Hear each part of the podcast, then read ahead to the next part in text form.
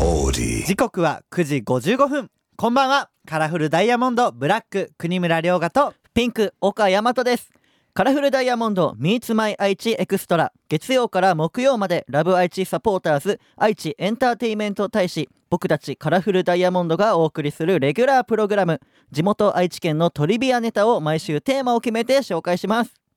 今週のテーマは稲沢市です月火って全国シェアの約25%を誇る銀杏の話でしたが、うん今日は稲沢のもう一つの有名なものの話なんですよね説明台詞もさりげなくて嬉しいですあり がとうございあますりがとうまあ話を戻しますが稲沢市で有名なものは河宮裸祭り正式には直井神事祈祷とみくじで選ばれた神男を追い立てるものですその神男に触れると神の恵みが受けられるとされ晒しのふんどしと白旅だけの数千人の裸の男たちが神男に触れようと数千人がもみ合いになる姿が全国ニュースでも取り上げられていまうすーんでもそのお祭りがある河宮って正式な名前じゃないよなそれは地名の由来でもあるのでまた明日お話しします待っときます待っててくださいさてこの番組ラジコはもちろんオーディオコンテンツプラットフォームオーディまた Spotify でも聞くことができます今日は刈谷市の花さんのメッセージをお送りしますカラフルダイヤモンド Meets My 愛知エクストラ今日はカラフルダイヤモンドのアマキュンを聞きながらお別れです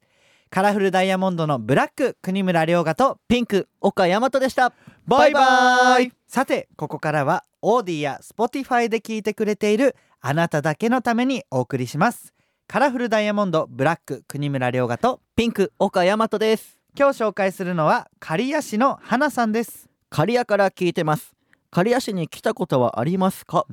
駅からショッピングセンターも大きなコンサート会場もつながっていて便利なせいか結構話題のミュージカルとかやってるんですそれも名古屋でやってないものだったりしますおういつかライブを刈谷でやってください花さんありがとうございますありがとうそうだねなんかね大きなコンサート会場も、うん駅からすぐなんかつながってるから雨の日でも濡れなかったりするみたいで一番便利ですそうだねやっぱさみんなさライブの時とか髪の毛とか可愛くしてきてくれるじゃんそうだからやっぱ濡れないっていうのは結構ね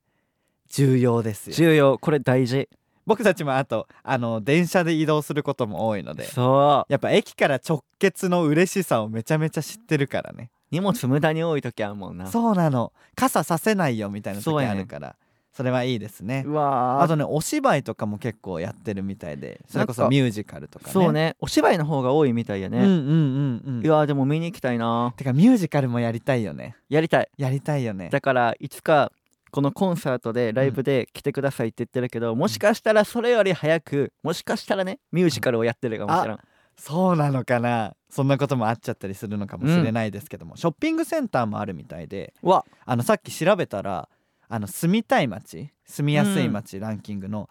2020年のうんトップ3入ってましたすごいすごいよね刈谷市3本指ですかそうだよだからね僕たちまだあんまり行ったことがないのでうんまたライブもそうですけどそのショッピングセンターとかにもねリリースイベントとかでも行けるように行きたいね僕たちもこれからも頑張っていきますので、はいカラフルダイヤモンドの応援をよろしくお願いいたしますお願いします今日はここまでカラフルダイヤモンドブラック国村良賀とピンク岡大和でしたバイバイ